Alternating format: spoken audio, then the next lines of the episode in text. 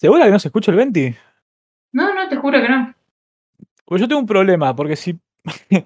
Está bajo igual el venti. Pero si subo el venti, lo va a tomar el micrófono.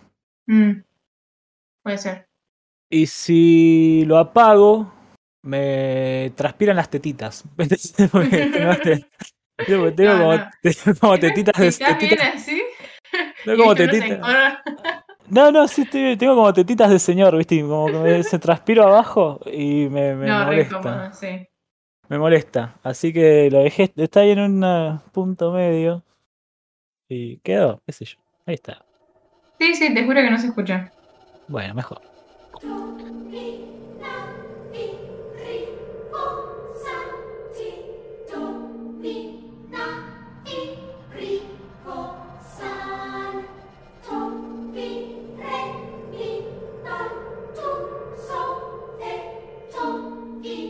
Hola gente, ¿cómo andan? Bueno, acá primer episodio del podcast Mundus Cinema. Eh, mi nombre es Dana Sopranzetti y acá nos acompaña mi compañero. Eh, yo soy Abel Tolosa, buenas. Buenas. Bueno, buenas, y ahí, buenas, ahí. eh, hoy les traemos un pequeño y gran análisis sobre la película As de Jordan Peele, estrenada en 2019. Eh, para que podamos compartir juntos eh, todas estas cuestiones que en la película se ven, pero eh, quizás no todos la podemos interpretar en el momento que la vemos. A veces nos faltan algunos detalles porque nos, nos entretenemos con, con lo visual o con lo sonoro, y a veces uniendo e integrando todas estas cuestiones se pueden entender conceptos que conceptos como ocultos o, o que se deben interpretar para poder entenderlos. Eh, de eso concretamente se trata la semiótica. Por eso yo voy a empezar eh, eh, como con una intro para que entendamos bien algunos conceptos de, los que vamos a hablar que vienen de la semiótica. Pero bueno, ¿qué es la semiótica, no? Para entenderlo así de manera más sencilla, es como la ciencia que estudia los signos. O sea, los signos son eh, elementos que podemos ver, escuchar, son, esos son como reales, digamos. Eh, pero bueno, para entender lo que realmente significan esos signos, tenemos que interpretarlos. Por ejemplo, hay un concepto que, bueno, digo, este concepto lo define Humberto Eco eh, y dice, es algo que está en lugar de otra cosa para alguien.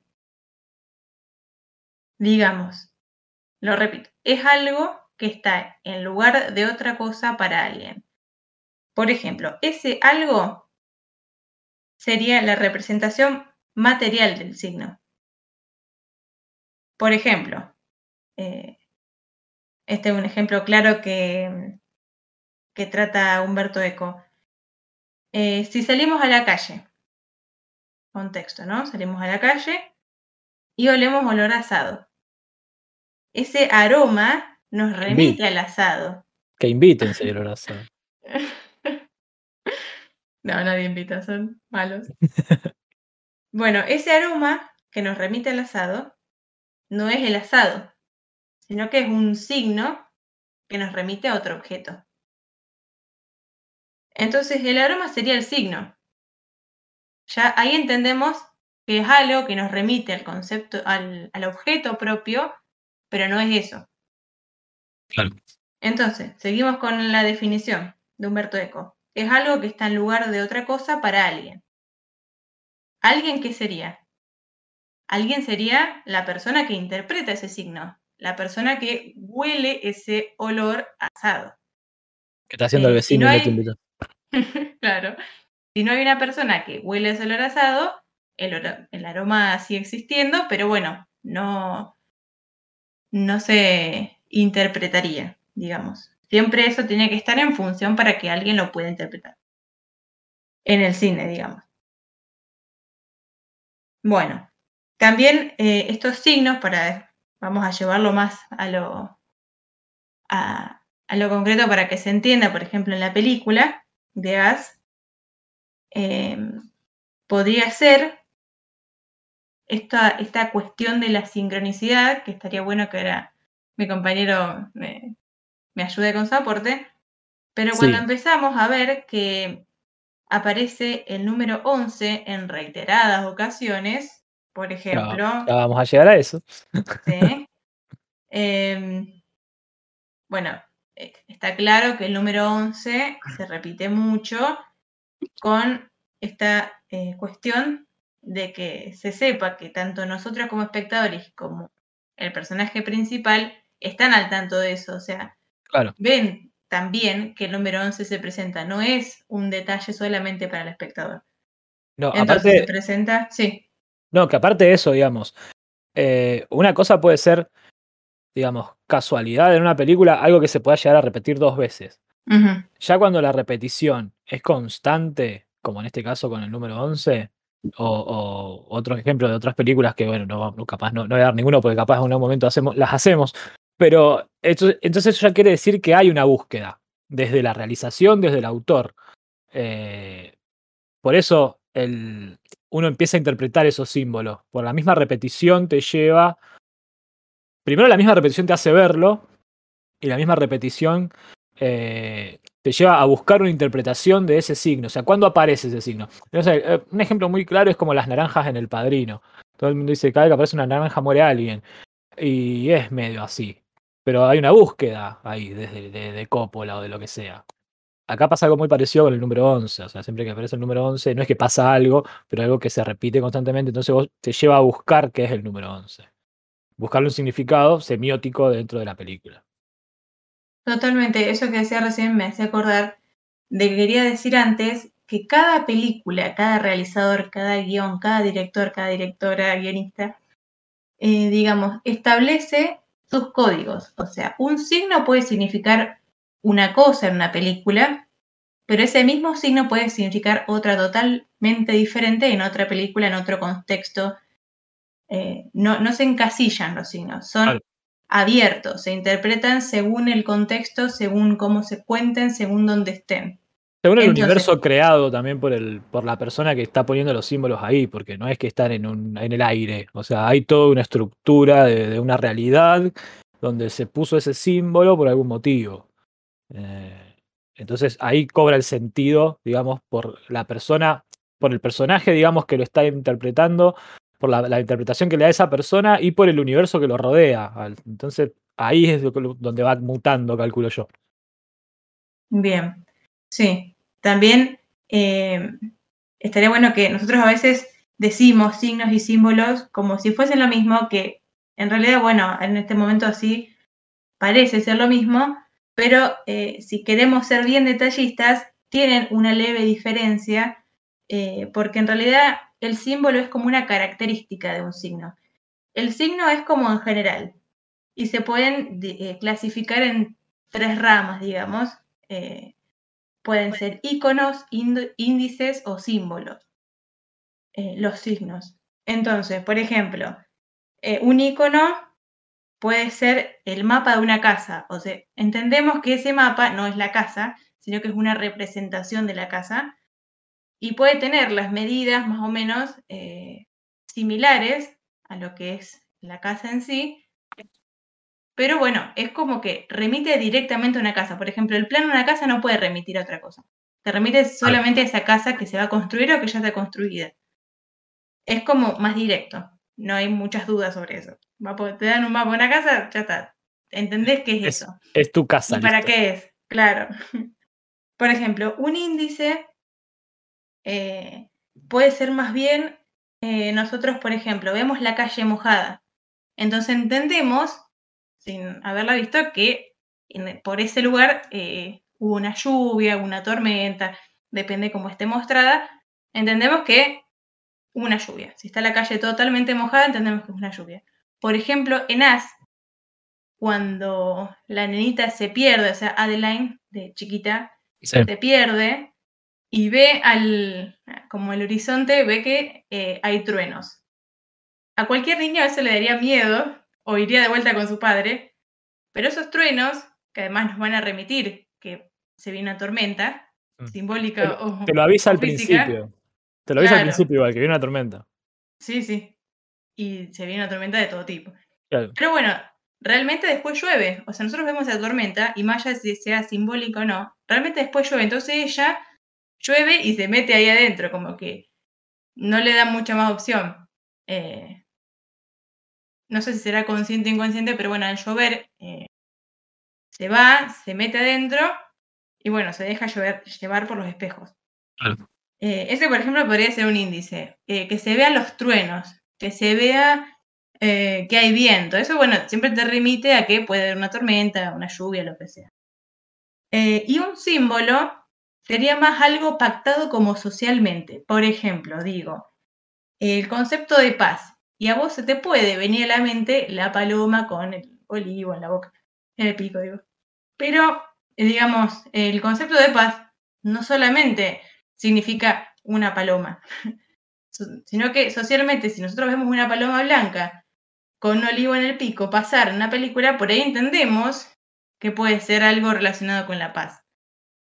Pero el símbolo es eso, está pactado socialmente. Claro. No significa que sea simplemente eso, como por ejemplo el icono que sí, si vos te muestran un mapa de una casa, es, para eso, no hay muchas dudas. El símbolo es un poco más abierto. Más a, la, más a la libre interpretación. Total, por eso nosotros nos vamos a enfocar más en los símbolos. Exacto. Porque son más abiertos, son más a la interpretación. Mm. Em, si bien no es que vamos a poder decir cualquier cosa, ah, bueno, así lo fundamentamos de esto va, no, o sea, tiene, tiene que de algún lado tener una coherencia, no podemos decir cualquier cosa, porque ah, es libre, es abierto. No, no, obvio, obvio, obvio. a ver, esto es, digamos, son símbolos que Jordan Peele distribuyó por toda la película y son interpretaciones que le damos, que le estamos buscando nosotros, o sea, en base a una investigación o un bagaje de conocimiento que tengamos o lo que sea. No quiere decir que, a ver, esto sea así realmente que Jordan Peele quiso decir esto, pero los símbolos están ahí, o sea, a la interpretación del que los ve. Entonces, eh, no estamos diciendo que es bolazo, tenemos como una, digamos, como algo con que defender lo que estamos diciendo, pero los símbolos están en la película. Eh, es eso. O sea, no, no es. Eh, no, es que lo estamos inventando nosotros. Pero bueno. Claro. Eh, ¿Querés empezar con la. con el análisis, digamos, más o menos de la película? ¿O tienes que algo más para agregar de. Em, creo que cerrando esta cuestión de las características de los signos y los símbolos, eh, me gustaría definir, para que vos después empieces a hablar sobre la sincronicidad si querés, que por ejemplo, estos signos de eh, que serían, no sé cómo. No, bueno, son signos. No nos pongamos detallista porque ya fue, son signos. Cuando se repite muchas veces el 11, que aparece en el reloj, en la camiseta número 11, hasta en las gemelas hablando de manera sincrónica, porque en un momento ellas, eh, no sé qué dicen, pero lo dicen al mismo tiempo lo mismo y se escucha esa tu hermano, tu, hermano es raro, le dicen, una cosa así. Claro, le dicen, tu hermano es raro y porque Jason, Claro, porque Jason no hace castillos, hace túneles. Ahí va. Porque tiene mucho del túnel. De hecho, la película empieza contándote eso, que en Estados Unidos eh, hay un kilómetros y kilómetros de túneles, de vías subterráneas, de minas que están en desuso y que nadie sabe qué hay. y es como, te empieza planteando ese enigma, como diciendo, no sé, está esto acá, nadie sabe para qué. O sea, y son kilómetros de, cosas inexploradas. Eh, eso es lo primero que te pone la película, digamos, como un texto eh, en un fondo negro, o sea, así de una de entrada. Eh, después empieza la, primera escena, o sea, la, primera imagen que tenemos, es la de, una, de un televisor. O sea, un televisor donde en la mesa hay una mesa, un televisor, están pasando el noticiero, ahí empieza, acá empieza la locura, porque está en el canal, está viendo el canal 11, y son las noticias de las 11 a las 11. O sea, no, la noticia de las 11 por el 11, una cosa así, es como eh, a las 11 las noticias en el canal 11.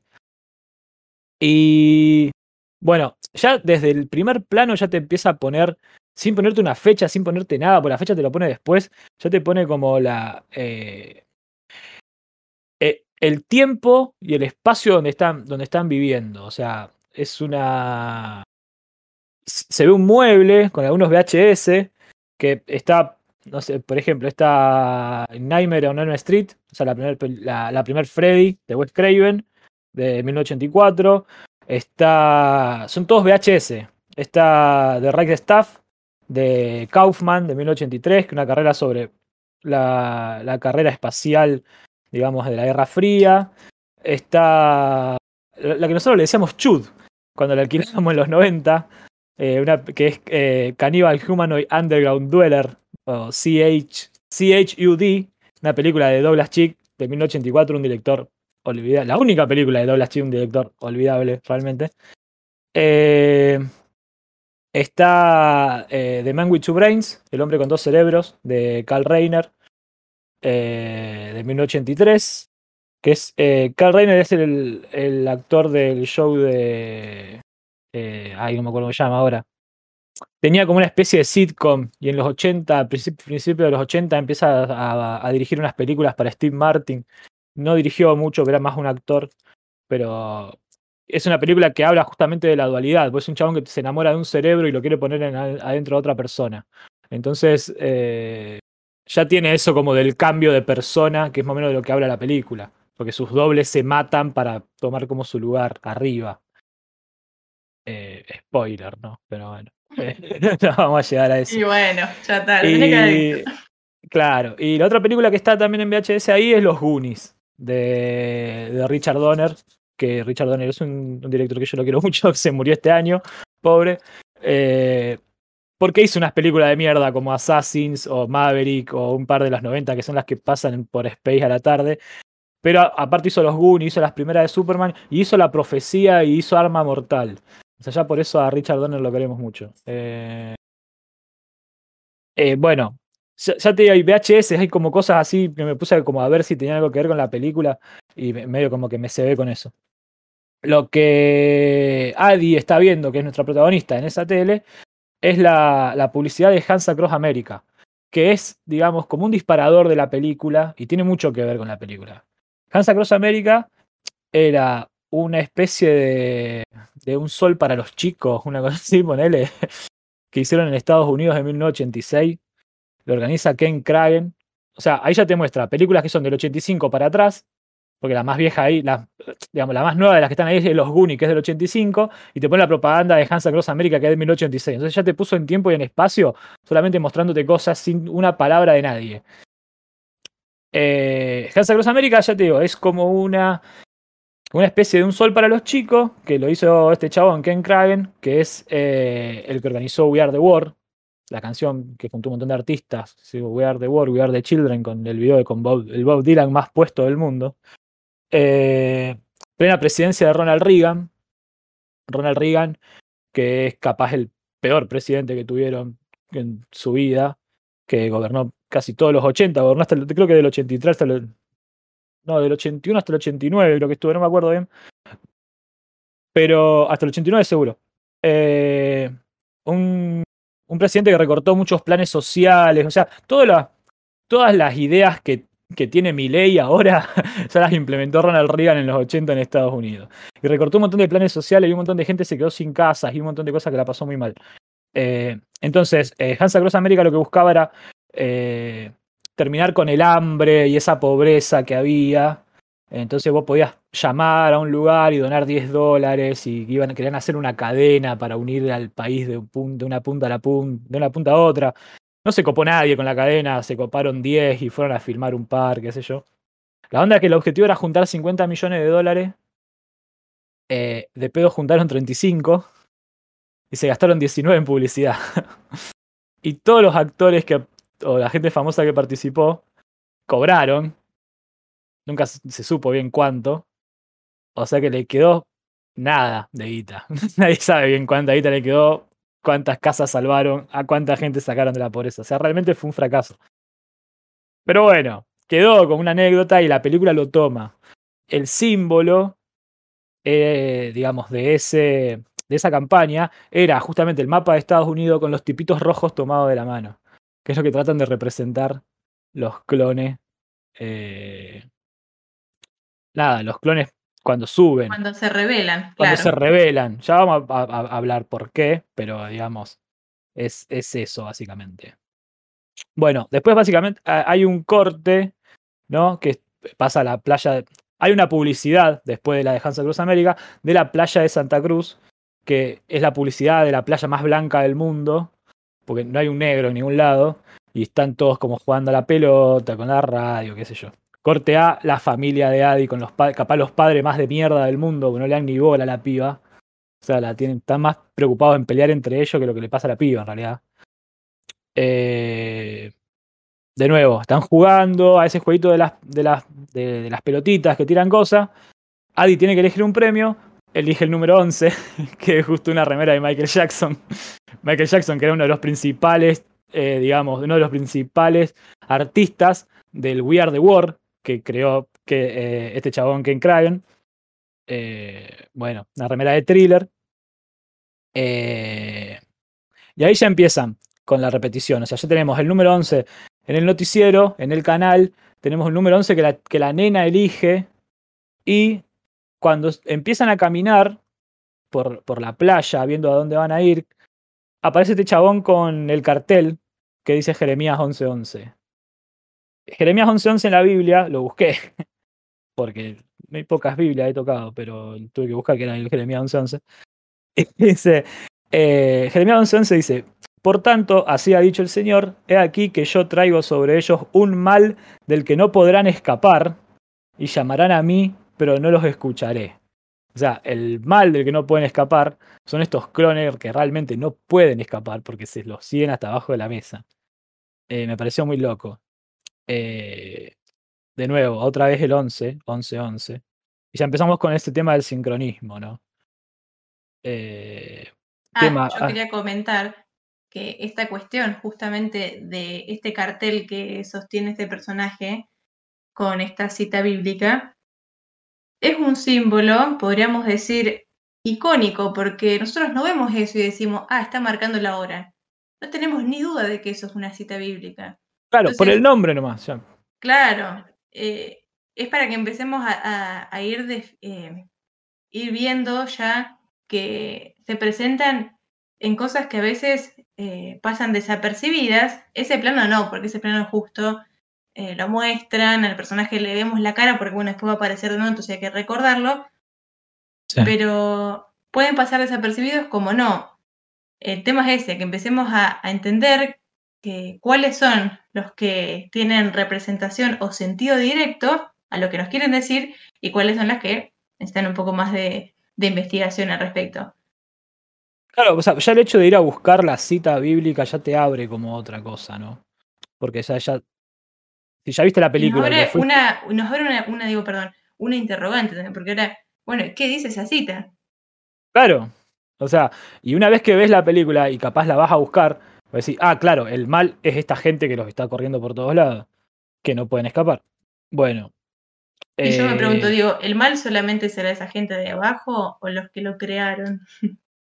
Claro, es como un concepto muy abierto, pero bueno, es el mal, punto, quedó. Eh, hay una pareja, también una parte que me llamó la atención, que la segunda vez que la vi, porque la vi como tres veces para esto, película, y la estaba viendo recién de nuevo. Eh, hay una pareja que está jugando piedra, papel o tijera y el chabón elige, elige tijera un par de veces y pierde. Y le pregunta a la piba, ¿cómo haces? O sea, como que si le leyera la mente. Eh, que, elija las tijeras y pierda me parece me parecía como muy loco. A mí se me pasó desapercibido, la verdad, pero está muy bien.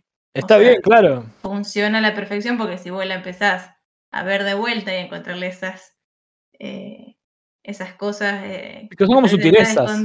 Claro, esas sutilezas que parecen estar escondidas, pero están frente a nuestros ojos. Pero bueno, en el momento vemos el plano y vemos gente que está jugando, o sea, por ahí no te detenés a ver en qué estás jugando.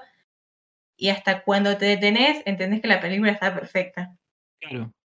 Eh, esta es toda la parte donde Adi, digamos, se, su mamá va al baño, el padre está jugando, ella se, separa, empieza a caminar por la playa, pasa eso lo del horizonte y eh, encuentra esta, esta especie de casa de los espejos ¿no? Que dice Vision Quest. Después en el futuro, cuando ella va de vuelta, lo cambia. Decía Merlín, no sé qué. Como algo como la casa de Merlín, una cosa así. Pero ahí decía como la, la visión de la. o sea, Vision Quest es como la búsqueda de la visión. Eh, una cosa así. Y como el subtítulo, entre comillas, del juego es encontrate a vos mismo. Con una flecha hacia la puerta. ¿Qué es lo que le pasa? Porque ella entra y lo que le pasa a eso. Tiene una, una narración de una voz en off cuando ella está adentro. Eh, que me calenté un poco en buscar a ver qué hablaba. Y, habla de, Sotugnan, habla de Sotugnan, eh, y la abuela araña, y empieza a contar todo como una mitología. Eh, es la mitología Hopi, que es como la mitología de los nativos americanos, y lo que cuenta esa parte es como la creación del mundo. Lo loco es que para la mitología Hopi, eh, Sotugnan es el creador de la vida y Tayowa es el creador del mundo. Entre Tayowa, entre y Tayowa lo que hacen es como darle vida o darle poderes a lo que ellos le dicen la abuela araña, lo cuentan ahí un poco, que la abuela araña crea el universo. O sea, en la mitología Hopi se crea desde abajo para arriba, si se quiere, ¿no? Desde el mundo, todo para arriba hacia el universo. De hecho, en la, en la historia hay como una especie de viaje eh, hacia el cielo de la abuela araña para cuidar el para crear el universo, no como para arriba. Es como diciendo que para arriba está lo, lo copado, lo amplio, no sé. Eh, que es lo que después quieren la gente que, que vive ahí abajo. Una cosa que me, me, llamó un poco la atención eso, no sé si tenía algo que ver, pero bueno. Eh, después de eso, que bueno, Adi entra, encuentra una nena, se pierde, se asusta con unos búhos que hay ahí, eh, se pierde entre los espejos, encuentra una nena de espalda, vemos su cara de sorpresa, no sabemos qué es lo que le pasa, no vemos qué era. Obviamente esa la nena es como muy parecida de espalda a ella, porque hay un plano que están las dos de espalda y, queda como raro. Y empieza la escena de créditos, desde el ojo de un conejo, que vos decís, lo más colgado del mundo, un plano que se empieza a abrir y los conejos están puestos en fila de 11. Porque lo pausé y me puse a contar conejos. y están puestos en fila de 11. O sea, como bueno, para un poco, ya entendimos. El 11, dale, hermano. Eh, bueno, nada, eso nos da como un corte a la presentación de personajes, ya Adi grande, eh, hace una muy buena, eh, Jordan Peele que te presenta a todos los personajes con una sola figurita, que es la figurita del auto. O sea, una familia de cuatro, papá, mamá, un nene, una nena, todos agarrados de la mano, como Hans Across América, y listo, o sea, es como, ya sabes cómo está compuesta la familia con un solo plano, con una sola figurita, ni siquiera hay personas, eso me parece una genialidad. Eh, bueno, tenemos a, a Adelaine grande, tenemos a Gabe, que es el padre, que es como un chabón que se, la pasa haciendo chistes, con una cosa muy, muy rara. Es como el papá copado, ¿no? Pone música hip hop, viste, así, porque era como, como el papá como que estaba en una de chico. Está... es la pizca que le da eh, el toque ese de comedia a una película de terror. Claro, sí, ese, ese el, lo totalmente contrario, o sea, vos ves una película de terror y no, no pensás en encontrarte comedia, y acá con este personaje se crea como un, un equilibrio entre estas dos emociones que te hace sentir la película, entre miedo, suspenso y te da risa porque tiran comentarios que son graciosos. Eh, la verdad que está completa en ese sentido. Es que hay una estructura de, personajes en películas de terror, generalmente en películas de terror de adolescentes, lo marca mucho Cabin in the Wood.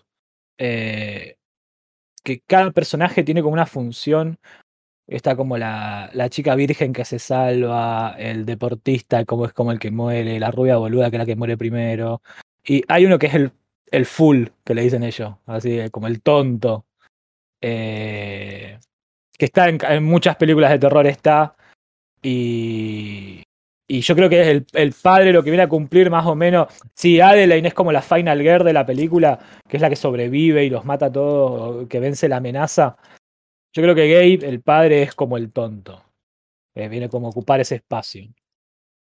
Eh, después la hija, eh, Sora, que es típica hija adolescente, conflictiva, viste, cara de culo, que no le gusta nada, no quiere nada hay como una especie de, de, camino hacia la adultez, porque ella quiere dejar las cosas que hacía cuando era chica, quiere dejar de correr, que los padres le decían. Manejar. Quiere manejar, claro, está como muy en esa.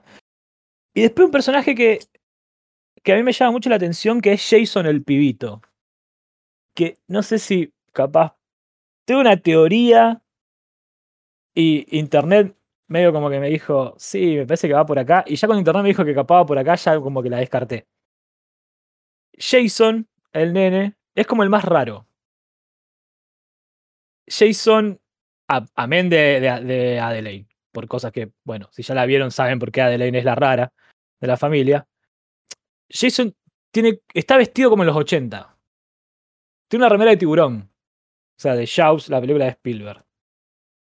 Eh, anda siempre con una máscara, o gran parte, anda con una máscara o, opuesta o en la cabeza, una cosa muy rara.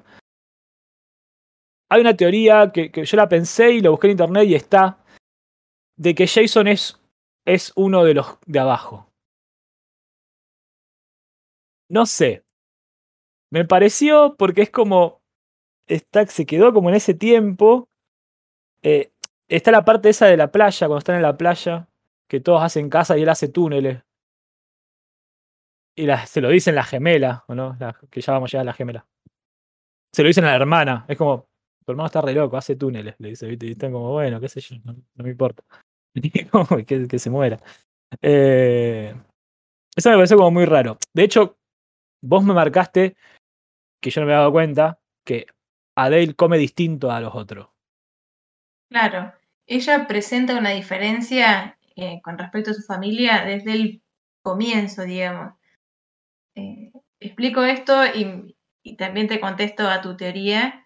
Eh, Adeline se diferencia desde todo, por ejemplo, ya ellos llegan a la casa que tiene ahí de fin de semana en Santa Cruz, para disfrutar el día, bueno, piden comida chatarra, papita frita, hamburguesa, todo, y ella come frutillas. O sea, eso es lo que ella almuerza. Claro, pero Jason no come. Lo caga pedo para que coma. Ah.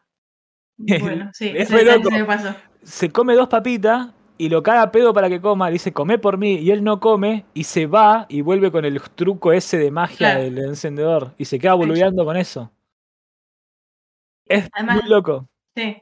El detalle no menor también. Ella come una frutilla de color rojo y ellos están eh, comiendo su comida en envases de color azul. Ahí también marcamos una diferencia, ya desde los colores y desde lo que come. Eh, después también, cuando están en la playa y Katie, creo que se llama. Kitty, la rubia. sí, es la rubia. Ahora vamos a pasar eso. Ellos quieren ir a la playa. Ah, espera, espera, que esa idea. Dale. Eh, ella le ofrece alcohol y ella le dice, no, no, tengo agua. O sea, como que de ahí, desde un montón de cuestiones, desde el alimento y desde lo que hace, como que ya no hace más eh, danza, no sé, todas esas charlas las van diferenciando con que eh, no es la misma que antes. Claro. Una cuestión así. Exactamente. Es como loco, digamos, esa parte. La, teoría esa de Jason me pareció como loca. Y, y, sí, digamos, los comportamientos de.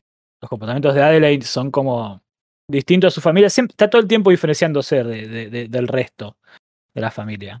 Si bien no es como la rara, porque se integra, de hecho, o sea, funciona. La pareja, incluso con su marido, funcionan como padres, digamos. Eh, como bajan una sola. No son padres de mierda como lo que tenía ella. Como que bajan una sola orden. Cuando hay que cagarlos a pedo porque el otro dice mala palabra, los dos se copan y los cagan a pedo a la vez. Si bien después ya se ríe, porque los dos se ríen, porque dice, ah, ah no me acuerdo, como chupamelano, una cosa así, una cosa rarísima, un insulto muy raro, y entonces se ríen por eso. Bien. ah, eh, y yo quería contestarte que yo creo que la escena o el plano que fundamenta tu teoría es cuando ellos están manejando, que ya terminó toda la película, se están yendo, están manejando, ella está de color rojo, o sea, se ha convertido, y por, se ha convertido para nosotros como espectadores, pero ella siempre en su esencia fue de los de abajo, siempre fue de color rojo, eh, lo que lo representa. Entonces, Jason ahí la mira extraño, ella le dice no te preocupes o, algo, o le hace una mirada y él se baja la máscara esa de color rojo que tiene. Sí. Y, Y ahí nos damos cuenta que, bueno, como ellos dos y como también la familia forman parte de abajo, porque ella, al ser creada en, los túneles, Sí, le estamos adelantando muchísimo igual, pero bueno. Bueno, después retomamos. Sí, no, sí, vamos a retomar, no importa, pero está, está bueno. Yo digo que para decirte que tu teoría no es tan descabellada, porque la, la película en sí lo, lo, deja, como que lo, lo, muestra y lo deja abierto, o sea, no te lo confirma, pero con esto, con la, con la paleta de colores se entiende. Que ellos son rojos, o sea, y eso interpreta que son de abajo. Exactamente. Más allá de que siempre creímos que eran los de arriba, los originales, entre comillas. Claro. Bueno, volviendo para atrás, eh, tenemos esta escena donde eh, Gabe quiere ir a la playa, eh, ella no quiere porque tiene como ese recuerdo de las cosas que le pasaron, no quiere saber nada. Eh, Gabe como que le insiste, bueno, vamos un rato, están mis amigos. La convence, llegan a la playa.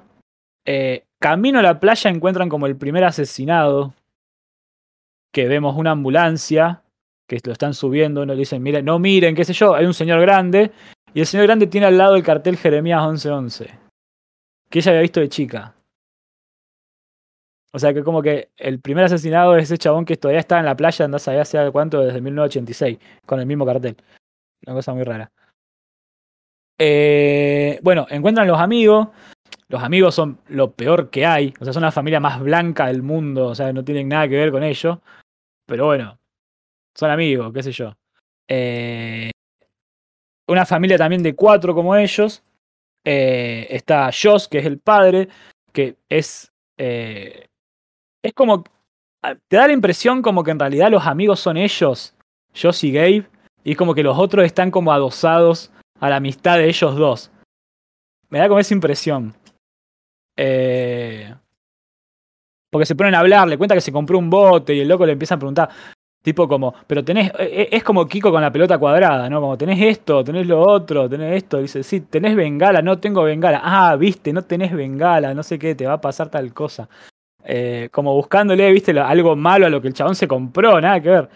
Eh, Gay también un poco como que lo envidia, porque como que se compró un bote porque el otro tiene un bote. Una cosa muy rara. Después como que hace como una especie de comentario eso. Eh, la mamá de esta familia es Kitty, que es la, señora que vos decías, que, que, le ofrece vino a Adele y Adele como que no le da mucha bola, como que la tiene como que le corta el rostro. Eh, le cuenta que se operó la cara, viste algo que a ella le chupaba un huevo en realidad, pero bueno, le hace como un poco de fiesta. Dice, ah, mira, te operaste la cara, qué sé yo, ¿viste? No sé, mucho no sí, en realidad le, le, saca charla porque ella se siente como incómoda o que le dice, mira, a mí esto de hablar me cuesta porque ha sido algo que tuvo que aprender a la fuerza, digamos, eh, de, de, grande. Creo que tenía 11, 12 años ella, o más chiquita, bueno, no sé.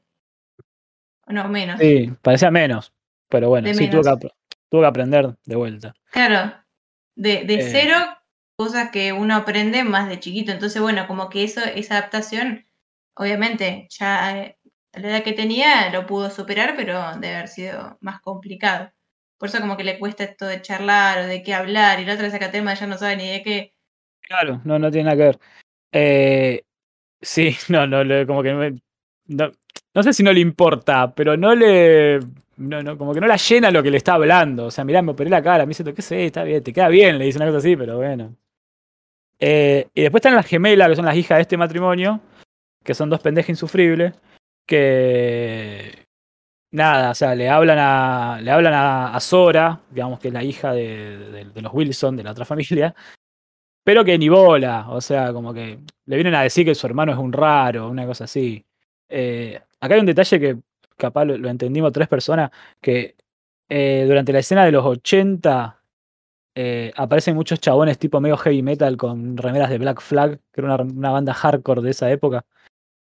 en el presente eh, las que usan las remeras de Black Flag es una de esas pendejas chetas. ¿no? Como que la devaluación de Black Flag a través de los años. Es como, muy gracioso, me causó mucha gracia eso. Eh, bueno, la escena de la playa termina más o menos con Jason separándose, el nene, eh, que lo buscan, que quería ir como al baño, una cosa así, se separan, no lo encuentran, Adele lo corre, eh, Jason encuentra a uno de estos, a un chabón parado solo con las manos abiertas, como con una especie de sobre todo, y la, una, con una mano llena de sangre, se queda como mirándolo.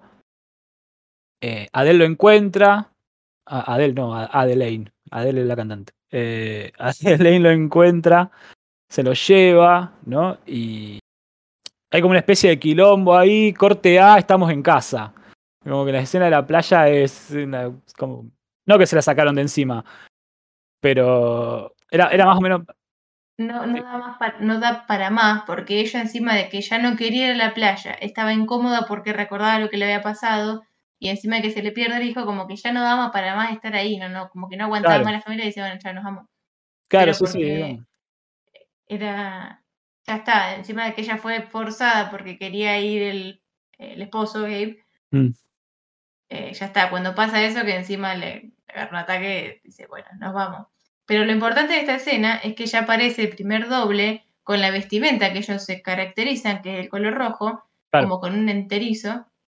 Exactamente. Entonces, después cuando ya los vemos, la primera vez, algo nos remite, si nos, nos acordamos de esa escena y de quién vimos, ya después empezamos a hilar hilos.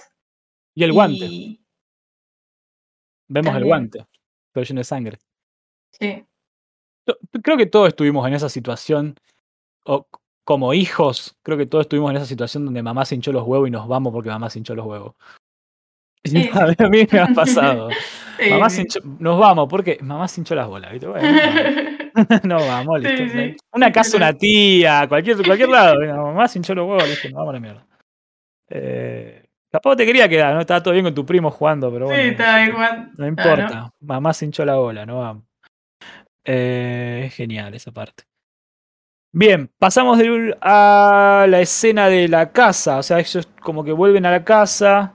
De nuevo, Gabe está viendo un partido que van, a van 11 a 11. de nuevo el número. Vos me marcaste que hay un jugador con la camiseta 11. Yo no me he dado cuenta. Sí cuando estamos, que está viendo el partido ahí. Bueno, eh, Adi aprovecha, va, acuesta a los hijos, la cuesta Sora, o como que no la cuesta, Sora tiene como 14 años, ya no la cuesta, pero como que la va a saludar.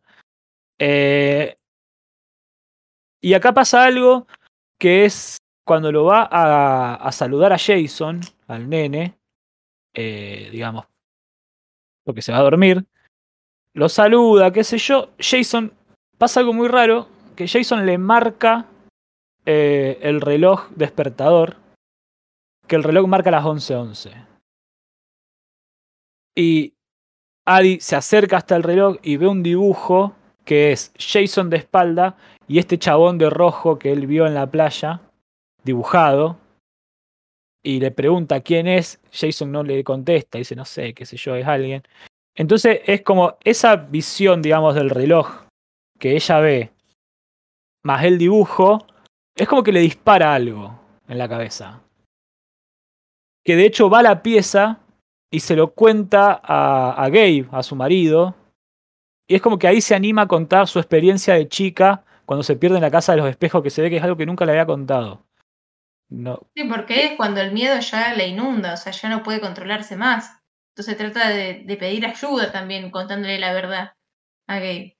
Claro, de hecho él dice, bueno, vámonos. Ella, ella le dice, vámonos, no, nos tenemos que ir. Y él como que no le, cree, que no, qué sé yo, que yo le puedo, le, puedo matar a tu doble, qué sé si yo. Es como, si es como vos, yo a vos te puedo pegar, le dice, puedo pegar. Una comparación horrible la que hace. O sea, ¿por qué le tenés que pegar? no, le, no le pegues a tu mujer. No, pero yo quería comentar que el dibujo que hace Jason no, qué sé yo, me pareció muy raro. Mirá si el pibe se va a dibujar de espalda. O sea, así es como nosotros lo vimos, pero mirá si el pibe se va a dibujar la parte de atrás. No sé, raro. Ese dibujo me pareció muy raro. Es, raro, sí. O sea, claramente no lo dibujó el pibe. Pero bueno. Yo, yo de chico dibujaba animales de espalda. Bueno, pero bueno, Yéndose. yo, o sea, nunca vi un nene que haya dibujado su punto de vista desde atrás o sea, o sea, los pibes dibujan lo que ven, no se dibujan ellos viendo algo. Pero bueno, puede pasar. No, no, no, obvio, obvio. No, la que estudió pedagogía sos vos, así que yo te creo. Eh, no, bueno, en mi experiencia. Acá, se ve que estudió vos, así que si vos lo, todo lo que vos digas yo te lo voy a creer, así que no pasa nada. Eh, bueno, entonces ella acá se anima a contarle a Gabe ese miedo y, y, y, la, esa repetición del 11-11 es lo que le dispara lo, lo que a mí me llevó por lo menos a buscar lo de la sincronicidad. De, o sea, como una especie de teoría de sincronicidad que hace Carl Jung. Carl Jung es un psicólogo. Esta es la parte donde los estudiantes de psicología me van a putear, pero voy a tratar de explicarlo de la manera más concisa y, veraz posible. Eh, bueno, Carl Jung tenía como una eh, es como muy larga, no, no tediosa, pero es como media complicada de explicar lo de la sincronicidad. Eh, él decía que era todo aquello que sucede y que da sentido a quien lo vive. O sea, vos podés tener ciertas coincidencias en tu vida, cruzarte ciertos números o ciertos patrones de cosas, eh, o no sé, o vos estás hablando de alguien y aparece o, soñaste con alguien y salís a la calle y te lo cruzás, una cosa muy rara, o pensás en alguien y te queda un mensaje de esa persona. O sea, eh, eso serían como las casualidades, si se quiere. Pasa que las casualidades eh, eh, pasa a ser una sincronicidad cuando ya tiene un sentido, si se quiere, inconsciente a lo que está, a lo que está pasando. O sea, ¿qué es lo que le está pasando a Adelaide en, ese, en, esa, en la película? O sea, esa repetición del número 11 a lo largo de su vida, ella lo linkeaba con esa parte fea inconscientemente, pero que llega un punto que se dispara y por eso se lo cuenta a su marido. Eh, esa sincronicidad de las cosas que le van pasando, de, ese patrón que ella ve repetido del número 11 por todos lados, eh, le despertó esa, esa, ese recuerdo inconsciente de, esa vez que se perdió. Eh, Jung habla un poco de eso o sea, Jung habla un poco de eso, no, o sea, es, él le daba la misma importancia a la sincronicidad que a los sueños, o sea, la interpretación de la sincronicidad, eh, o sea, sí, eso, que le da la misma, para él tenía el mismo valor, digamos, la interpretación de lo que es la sincronicidad que la interpretación de lo que pueden ser los sueños. Y sí, es decir, o sea, las casualidades están todo el tiempo, pero hasta que nosotros no nos damos cuenta de esas casualidades, no nos cobran valor, digamos. Claro, ahí le pones como ella... Sí, perdón. No, no, no, no, sí, sí, sí, sí. Ah, digo, que me parece que ella empieza a, darse cuenta de estas sincronicidades del 11-11 cuando ve que este tipo que vio de chiquita que tenía eh, el, el cartel de Jeremías 11-11, cuando lo ve, todos los 11-11 que ve le remiten a eso y le remiten a su situación de chiquita. Claro. Claro, que de hecho después también lo ve cuando están yendo a la playa en el auto, porque el primer muerto es ese chabón del cartel y tiene el cartel al lado. Sí, sí, es lo que dije. O sea, claro, lo, ve de chica, lo ve, de chica, lo ve de grande. Pero digo que recién es consciente de esas casualidades y de esas sincronicidades del número 11 a partir de que ve el muerto con el cartel del 1111.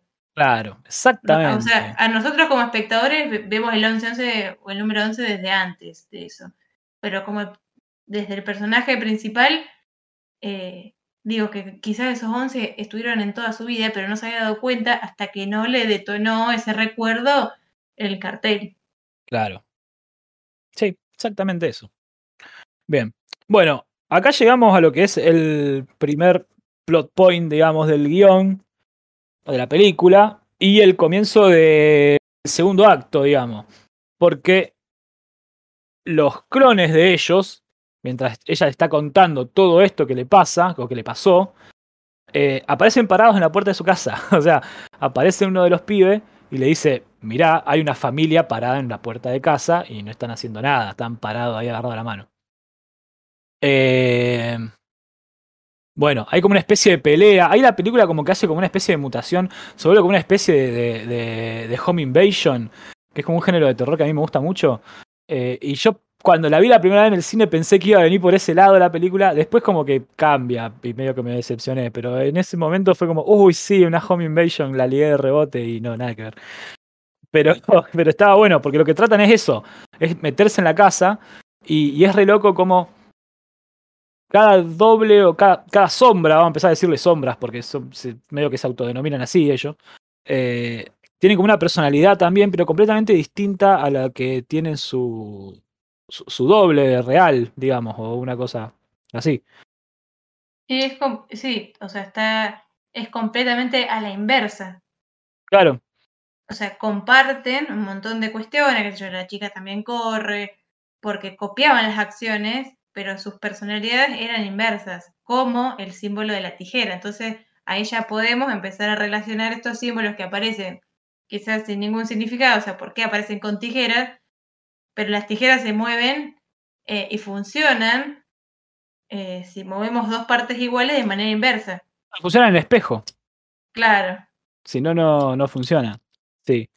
Eh, después también el tema del vestuario de, lo, de las sombras, de por qué están todos vestidos de rojo, e, es el color como que predominante para, los, para la sombra. Eh, ya, vamos a llegar a eso más, al final, digamos, por qué la vestimenta, por qué las tijeras y por qué esas cosas. Eh, bien, las sombras estas se meten en la casa, se meten en la casa con algo que, que a mí me causó mucha gracia porque Gabe siempre Gabe quiere ser como Josh, como su amigo blanco. Y las sombras se meten en la casa porque ellos tienen una llave escondida en una piedra falsa afuera. Y lo primero que Gabe dice es que, eh, what kind of white shit? O sea, ¿qué, ¿qué, qué, es esa mierda blanca? Dice, de esconder llaves en el coso. O sea, entran por algo que él considera completamente blanco, pero que es lo que él quiere ser. Entonces probablemente esa llave estaba ahí afuera porque la puso él. es como muy gracioso eso esa, parte me causó mucho. Eh, bien, bueno, las sombras entran a la casa finalmente, hacen a Adi que se encadene. Y, y, Red, la sombra que sería el clon de Adi, es como la única que puede hablar. Que eso ya te llama un poco la atención, porque los otros gritan. Y vos decís, ¿por qué esta habla? Habla raro, habla rarísimo, pero habla.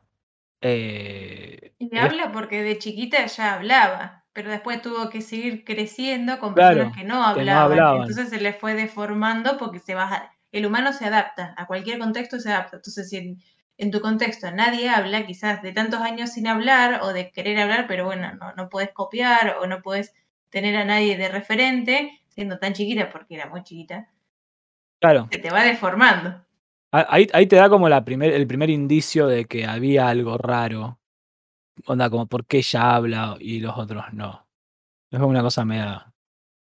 Nada, es un indicio de que si bien la de arriba se comporta raro, si Adi se comporta raro para los de arriba, la de abajo al hablar ya se comporta raro para los de abajo. Entonces hay como una. Nada, es como. Te, te da a entender que hay como un cambio. Eh, bueno, después hacen como una presentación de las, de las demás sombras. Está Abraham, que es como la sombra de Gabe, que ya tiene un nombre como súper bíblico, ¿no? porque Abraham, en la Biblia es como el padre del pueblo, una cosa así, el significado. Entonces, eh, nada, ser el padre de las, de las sombras ya tiene un nombre muy, muy, muy bíblico por ese lado. Eh, está Umbria, que es el clon de, de Sora que ya el nombre es oscuridad, o sea, el, el Umbrea es oscuridad y es también la, el eclipse cuando la mayor sombra del eclipse o el eclipse cuando está haciendo mayor sombra sobre el, sobre el otro cuerpo, ya sea la luna o el sol, ese, ese ciclo del eclipse también se llama Umbra. O sea que es como la oscuridad absoluta. Eh, y después está el clon de Jason, que es, se llama Plutón, que es el dios de la muerte de los romanos, es como el equivalente de, de Hades tiene como una cosa media rara, puede ser que él nació del fuego, una cosa media así, y no se entiende muy bien. Eh, ahí empiezan como una especie de competencia o como de lucha entre, entre espejos. Porque, nada, Umbrea las persigue a Sora, hacen que corra y que Umbrea la siga. Sí, en realidad por, por orden de red. Claro, por orden de red. Ella, ella da la orden de que cada Sombra tiene que matar a su original para liberarse y después ir a unirse con, con la cadena infinita. Claro, pero, es como que, le, como que le quieren ganar en su terreno. ¿Viste que a, a, Sora primero la hacen correr y después dice, bueno, vos corres mejor, andá a buscarla. sí, sí, hasta parece que la, sombra de Sora corre un montón y nunca se cansa. O sea, hasta parece eso. Que ellos escapan en el, en el bote y ella sigue corriendo. Sí, y está siempre tiene esa sonrisa como, viste, como muy... Mm. las actuaciones... Vamos a parar los dos segundos en las no, No, no, yo me... Sí, tengo que parar de pie, o sea... Las actuaciones de los... O sea, si e, es, la, misma persona el que hace de sombra y el que hace de, de, chabón, y no tiene nada que ver uno con el otro. La cara, la cara deforme que pone la piba con esa sonrisa completamente sacada, es alucinante. Y el nene también es, es otro nene. Está bien que viste que tiene como la cara quemada. La máscara, claro. Pero eh, la, la actuación. el nombre de ella? Porque yo lo tenía, pero me olvidé. ¿De quién? De Adeline. Eh, Lupita Nyong'o. Ah, Lupita Nyong'o, sí. Que es como la. sí, es una actriz zarpada, actúa en un par de. No, no, es increíble. Dicen, la de Star Wars. No vi mucha.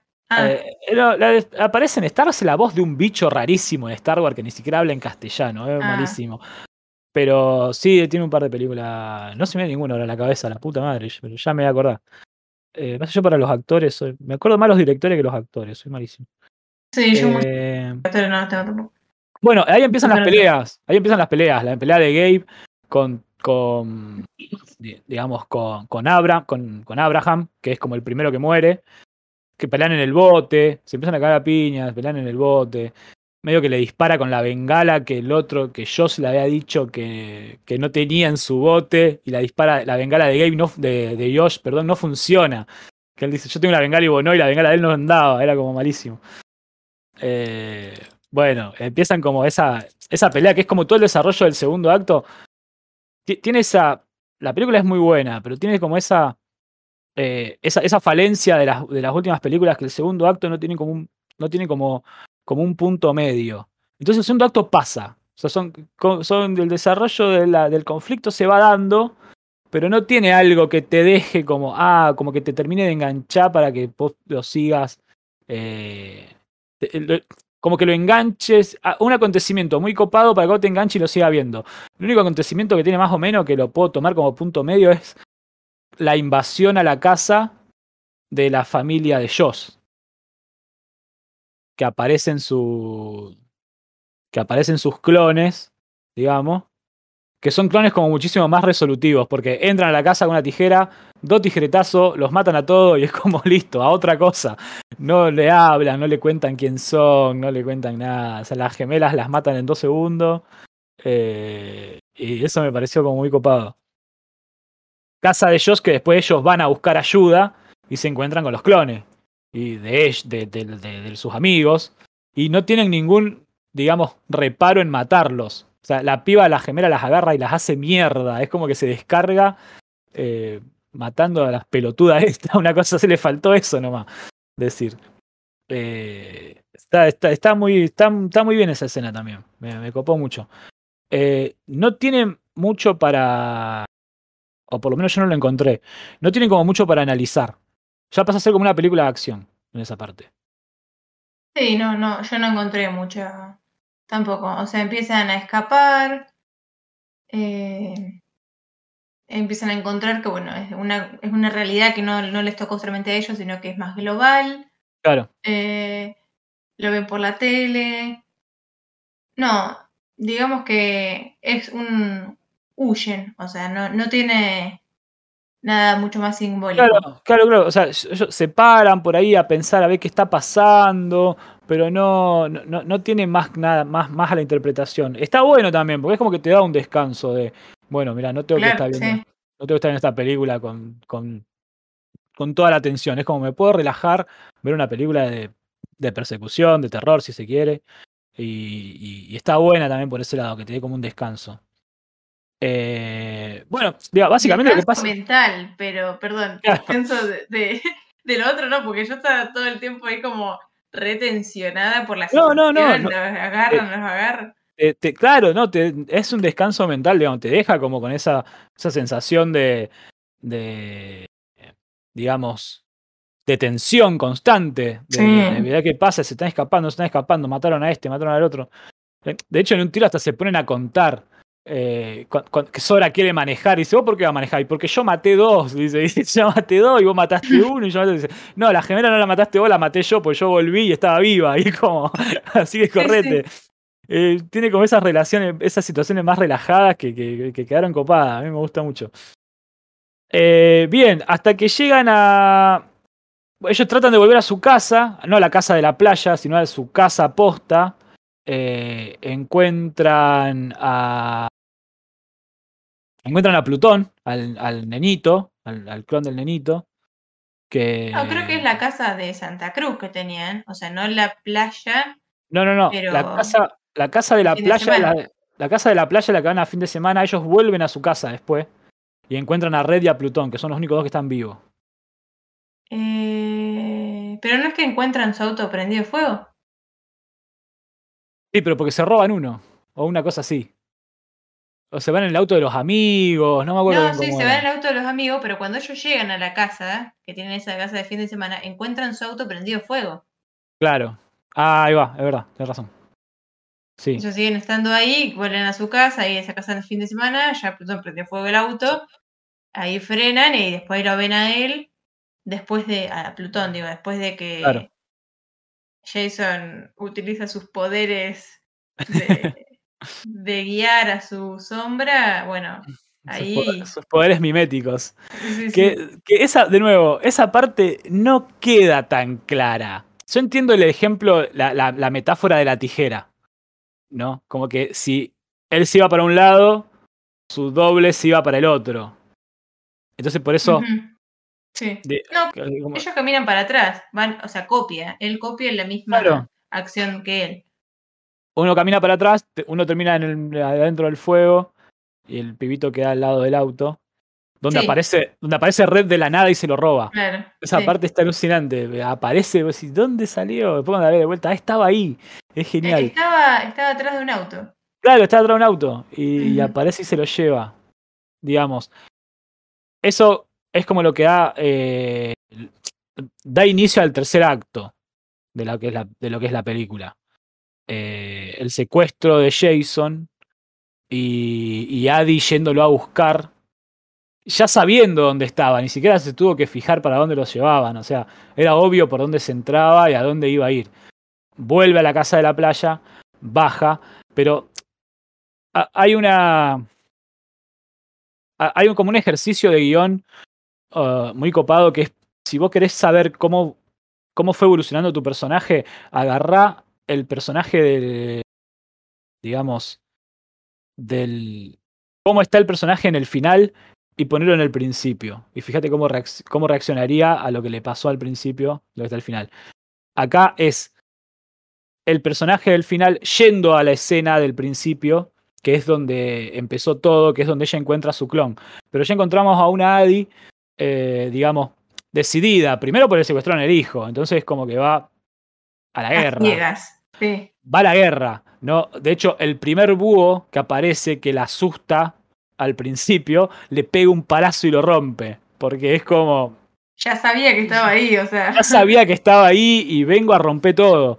Sí, sí. Eh, eso, eso está bueno, digamos, desde el lado de guion. Eh, pasa toda la parte de los espejos, encuentra la puerta.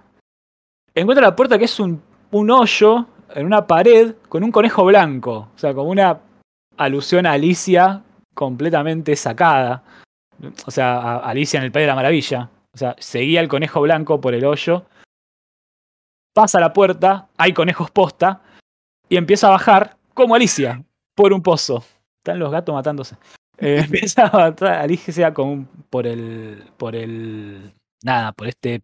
el descenso, digamos. Eh, sí, y además Jordan Peele se toma el tiempo para demostrar que está bajando. O sea, no sé cuántos segundos dura esa escena, pero eh, se muestran diferentes partes de los túneles que está bajando y hasta se muestra con luces y todo. O sea, claramente nos está mostrando que, bueno, está bajando. Y sería por primera o por segunda vez. No, sería por primera vez que ella baja los túneles. Es la primera vez. Digamos que ahí nació. Entonces, como nosotros como espectadores pensamos que ella, que pensamos que el original está bajando por primera vez, entonces bueno, esa escena es importante. hasta se podría determinar como un eje vertical, pero bueno, eso lo quiero dejar para más adelante. Te, sigo. No, no, si, si, querés hacerlo del eje vertical, e, es el momento. Bueno, eh, el eje vertical en realidad es un concepto. explique, profe, lo que es un eje vertical. bueno, tampoco no, soy la, indicada, pero más o menos algo sé. Bueno, el eje vertical es un concepto que establece Ángel Fareta, un teórico de Argentina, acá de Buenos Aires, y como que dice que, bueno, cuando vemos una escena o, un plano o interpretamos que algo se desarrolla de manera vertical, de arriba para abajo, de abajo hacia arriba, puede ser movimiento de cámara, el personaje sube bajo una escalera, sube bajo un ascensor, se cae, se levanta, son, eh, son eh, signos que nos muestran que un, nos, muestran eso, un eje vertical. Pero este eje vertical tiene que significar algo, tiene que interpretar, interpretar otra cosa, digamos. Porque, por ejemplo, en esta escena que Adelaide baja por estas escaleras, hasta una escalera mecánica, o sea, sabemos que es un lugar que está bien preparado, no, no es una alcantarilla ni, ni es eh, un túnel, una cloaca, digo. Eh, lo vemos todo bien producido, está bajando y después de que pasa esa escena, se, resuelve el conflicto, digamos.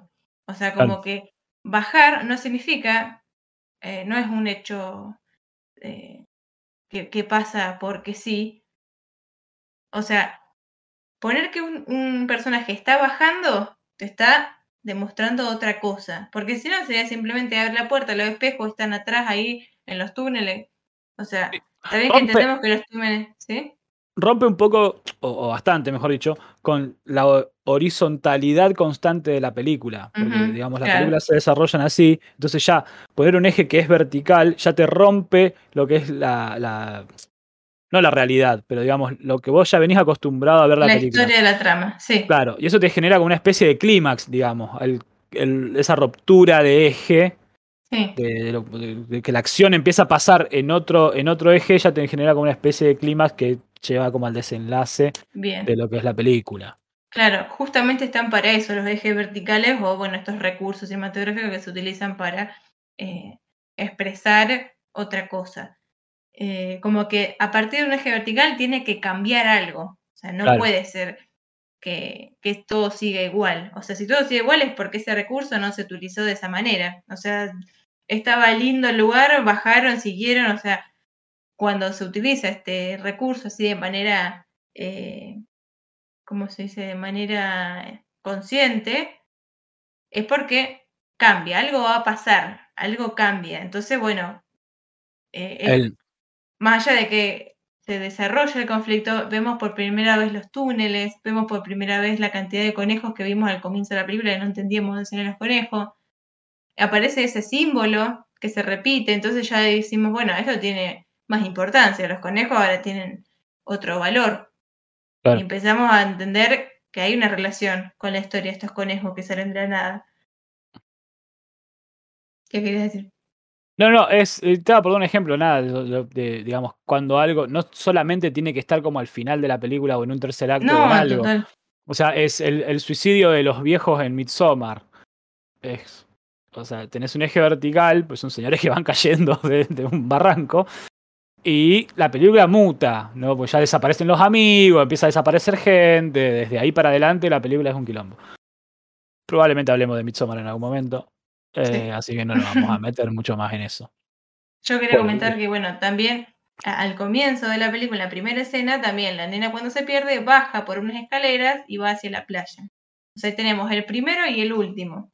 Yo los invito eh, a ustedes, los que nos están escuchando, si quieren descubrir algún otro eje vertical durante la película que no, no hayamos dicho, por ahí no lo quieren compartir, estaría bueno porque nada, por ahí se nos escapó.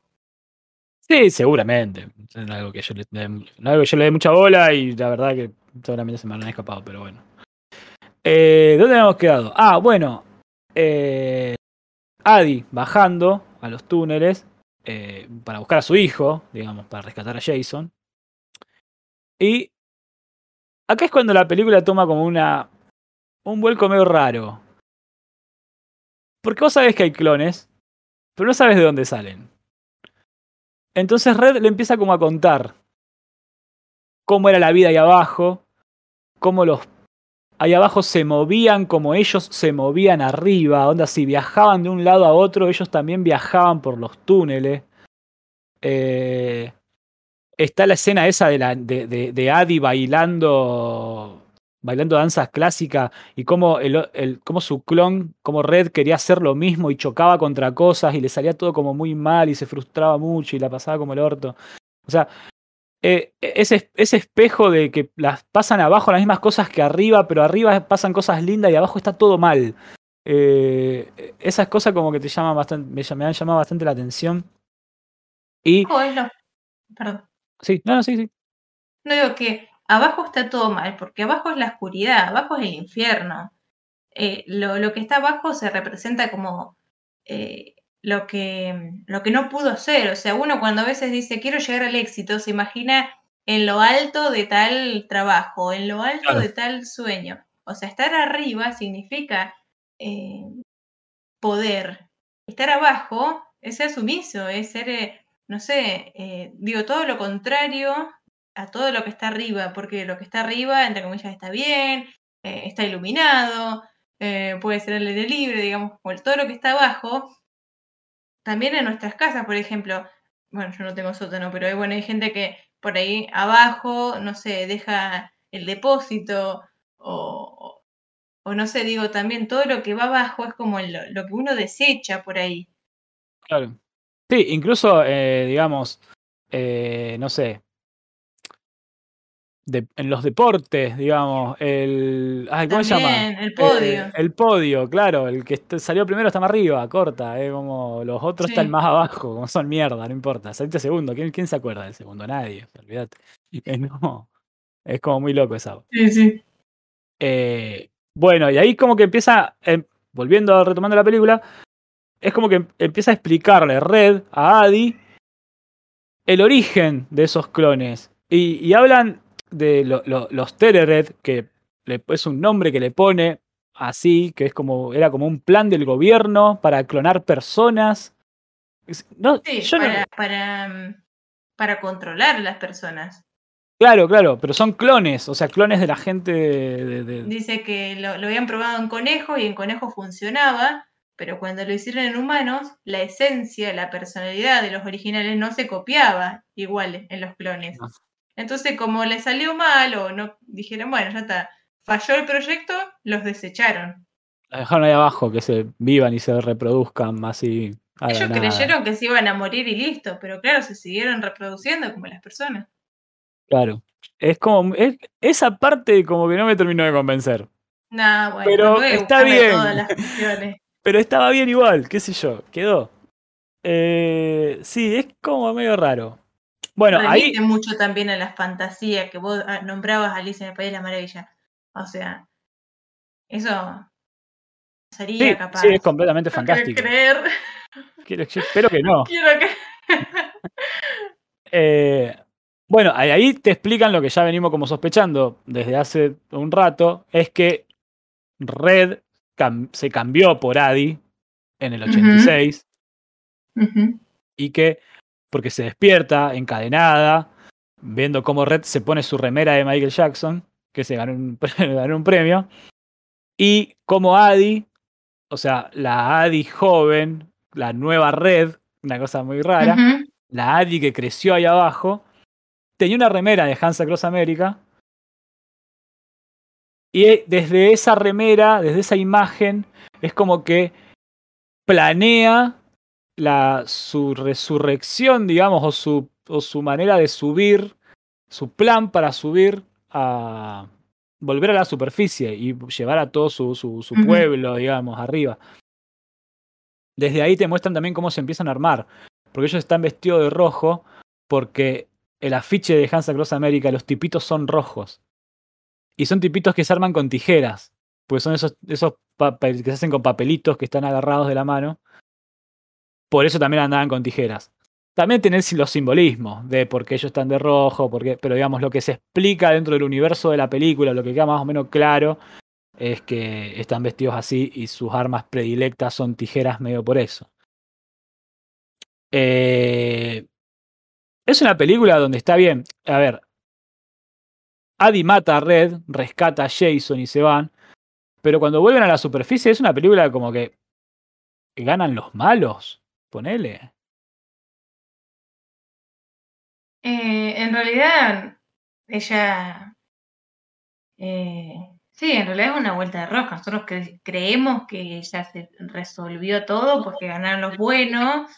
Y, y en realidad no, no hay buenos y malos. En realidad tenemos a una persona que la secuestraron y la, la mandaron a un lugar donde no, pertenecía y después quiso, quiso juntar eh, a las personas para que le ayuden a poder subir de nuevo. Pero los clones, la, los clones de la cadena la arman. Sí, sí. Que era su objetivo, digamos. Claro. O sea, creo que de las dos partes tienen, ganan, entre comillas. Claro, y los clones que iban a la cadena eran los que mataban a su doble. Claro. Ganaron los malos, de cierta manera. o cumplieron su objetivo, mínimamente. los malos, o sea, yo me pregunto, ¿son los malos también? Porque, ¿qué culpas tienen ellos de haber sido creados, de, de haber fallado y de haber sido desechados? O sea, también, dice ellos, somos americanos, somos personas, le cuenta de hecho, es, como, es, lo, único que dice Abraham en toda la película. Que dice, ¿quién son ustedes? Dicen, somos americanos, le dice el chavo. Sí, creo que se lo dice Red igual, pero bueno. Ah, es verdad, se lo dice Red, de verdad, se lo dice Red. Pero bueno, o sea, ahí como diciéndoles, también somos personas. También queremos vivir su vida bien, no, no queremos estar comiendo todo el tiempo conejos crudos. En realidad, los malos, entre comillas, fueron los que crearon ese, ese proyecto para controlar a las personas. Los malos son el gobierno, siempre el gobierno son los malos. Sí, sí, las víctimas eran todos en realidad. De hecho, las víctimas primero son los de abajo y después son los de arriba, pero son víctimas. Hay una, hay una frase que dice Sora en un tiro que ella habla, dice que sabían que el agua tiene fluoruro porque el gobierno nos quiere controlar la mente y nadie le da bola. Y le dice, está bien, a nadie le importa el fin del mundo. Le dice la como, me olvidé que a nadie le importa el fin del mundo. Total, sí, sí. Eh, creo que ya, ¿qué queda? No, yo creo que ya podemos ir cerrando. Ya podemos ir cerrando, ¿no? Bueno. Eh, ¿Alguna apreciación de As? ¿Te gustó? ¿Te... No, sí, bueno, me encantó. Yo la vi en el cine y me fascinó. O sea, bueno, me dio mucho miedo. Porque, va, miedo no, pero viste, no te deja. En la primera vez que la vi no me dejaba respirar. Era como que todo el tiempo pasaban cosas y, y no sabía qué iba a pasar. Eso no me pasa mucho en las películas que no las puedo predecir. Claro. Sí, a mí me. dónde va a ir? No sabes si alguien va a morir o no, ¿viste? A, mí me gustó bastante. Yo venía de venía de ver Get Out. La, ah, yo lo vi después. no, yo ya había visto Get Out. Claro. Y esperaba algo como con una crítica social. Crítica social racial como tiene Get Out, ¿no? Así. Y no pasa por ahí. O sea, las familias son una familia de, digamos, de gente eh, de gente negra, de gente afroamericana, pero podría ser una familia blanca también y no pasaba nada. No, no, tiene mucho no tiene mucho que ver por ese lado la película, me parece. No tanto como Get Out, al menos. Sí, no tanto como Get Out, pero sí por esta cuestión de quiénes son los oprimidos, quiénes son eh, los que controlan o eh, tiene una cuestión mucho más libre, como no tan específica en eso. A eso iba. Los de abajo también eran. Los de abajo son los oprimidos. Había blancos también abajo. Entonces era como. Sí, sí. Total.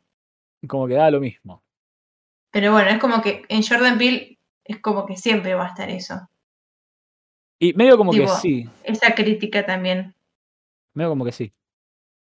Un chabón que hace mucho televisión también, pues esta es la segunda película que hace, pero después hace programas y cosas así. O sea, el meme ese de Obama saludando a la gente, que es, de, Jordan, es de Jordan, después te lo voy a pasar, es muy gracioso. Eh, que es de un programa de Jordan Peele, o sea, que es el hacía de Obama y está dando como un termina de dar un discurso y lo agarra uno de sus asesores y le empieza a presentar gente. Y a los blancos los saluda como dándole la mano Y a los negros los saludan como los del barrio, ¿viste? ¿Qué hace? Los abrazos. Ah, sí, creo que lo vi, ahora que me decís. Después hicieron un meme, hicieron dos millones de memes con dos millones de boludeces, pero ya el, video, sin el meme es muy gracioso de solo, porque es muy bueno cómo los vas. Llega con uno que tiene una pinta que no es negro, pero tampoco es blanco, porque es como medio así como yo, y el loco lo mira, no sé qué, y viene uno de los asesores y le habla, no sé qué al oído y se queda mirándolo y lo saluda como negro. Y es como, sí, está, listo, pasó. Es muy bueno, es muy gracioso, es muy gracioso. Jordan, Jordan Peele gracioso a mí me hace reír mucho. Y con estas cosas, esas, por lo menos estas dos películas me, me, coparon mucho. Sí, sí, se nota que, que, tiene esto de la comedia bien incorporado. Porque la mm. verdad que esta mezcla que, que hizo, la verdad a mí me gustó mucho. Sí, la verdad que sí. Subjetivamente. Podemos ir cerrando. Sí, sí. Eh, hasta dentro de 15 días. Está bien. Ah, vamos, a la que, vamos a analizar la semana que. Sí, la, película, la película para el episodio 2 es una película de Wes Craven, es una secuela que a mí me gusta mucho, que es eh, Nightmare on Elm Street 2 Freddy's Revenge o Pesadilla en la calle Elm 2, La venganza de Freddy, es de las películas de pesadilla, es como la más chota, si se quiere. Es como la más... a, ver, la crítica cuando salió le dio con un caño, porque no tiene nada que ver con la primera, la primera es mucho mejor. Pero con el tiempo se hizo una relectura de la película eh, dentro de la comunidad LGBT que la calificaron como la película más... Eh, ¿Cómo es que le dicen? La película más, más gay sin querer. Onda como... Te salió una película súper gay, pero sin querer. O sea, pues no es lo que estaba buscando. Pero hicieron una lectura sobre la película y decían, esto es lo más gay que vi en mi vida. Y, y eh, leí un par de artículos por ahí, cosas que te van marcando, y después ves las películas de vuelta y decís, ay, sí, boludo, ¿cómo puede ser esto? Y ¿Cómo no te diste cuenta? Eh, así que esa es la segunda película para el episodio 2, que la elegí yo, obvio. Quiero eh, decirle que no todas van a ser películas de terror, pero bueno, como nos gusta mucho este género, teníamos que empezar por nuestra. No, no, obvio, obvio. Vamos a, vamos a, no sé, tengo mucha ganas de ser duro de matar. También, sí. Vamos, en algún momento. Y la película de Pampita. No voy a dejar de hacer este... no voy a dejar de hacer este podcast hasta que no analicemos la película de Pampita como corresponde. Sí, ahora más, ahora hay que hacerla. Porque ahora hay que, hacer, hay que hacer la que va a ser la próxima. Eh, sí, vamos, suspendamos Freddy y hagamos la película de Pampita. O el hilo rojo. No la vi el hilo rojo, no la Yo tampoco. No la vi. Qué malísima. Seguramente, pero la película de Pampita es lo mejor que hay, es una gema del séptimo arte. Bueno, cerramos acá. Cerramos acá. Se está yendo todo al carajo. Eh, listo. Te voy a saludar, pero, no, pero no me voy a ir. O sea, te saludo. nos saludamos para el público. Listo. Bueno. Chao, Dani. Vemos. Nos vemos. Bye.